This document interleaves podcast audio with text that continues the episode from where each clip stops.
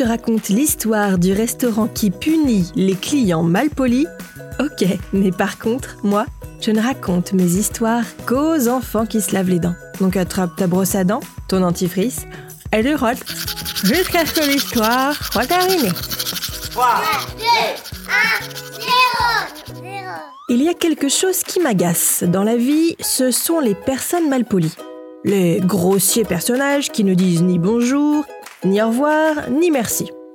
Je suis certaine que ce n'est pas ton cas, que tu es toujours très courtois avec ton maître ou ta maîtresse, que tu dis automatiquement bonjour au vendeur ou à la vendeuse quand tu entres dans un magasin, et que tu remercies systématiquement la personne qui te sert au restaurant.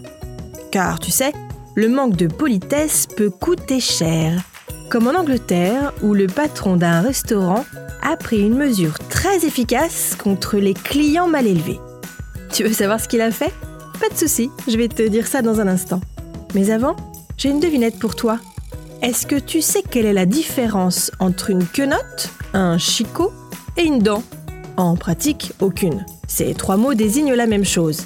La différence, c'est au niveau du registre de langue. Dent, c'est le registre courant. Quenotte et chicot sont du registre familier. Donc en Angleterre, le patron de ce restaurant en avait ras le bol des clients qui ne disaient ni bonjour ni merci. Alors il a pris une mesure dissuasive contre les malpolis.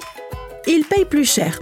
Oui oui, si un client oublie de dire bonjour, sa boisson lui coûte deux fois plus cher. Et s'il néglige de remercier le serveur, c'est même encore plus cher. La règle est écrite sur un tableau noir posé sur le comptoir. Le patron a expliqué que c'était un bon rappel des bonnes manières et depuis, tous les clients sont très polis.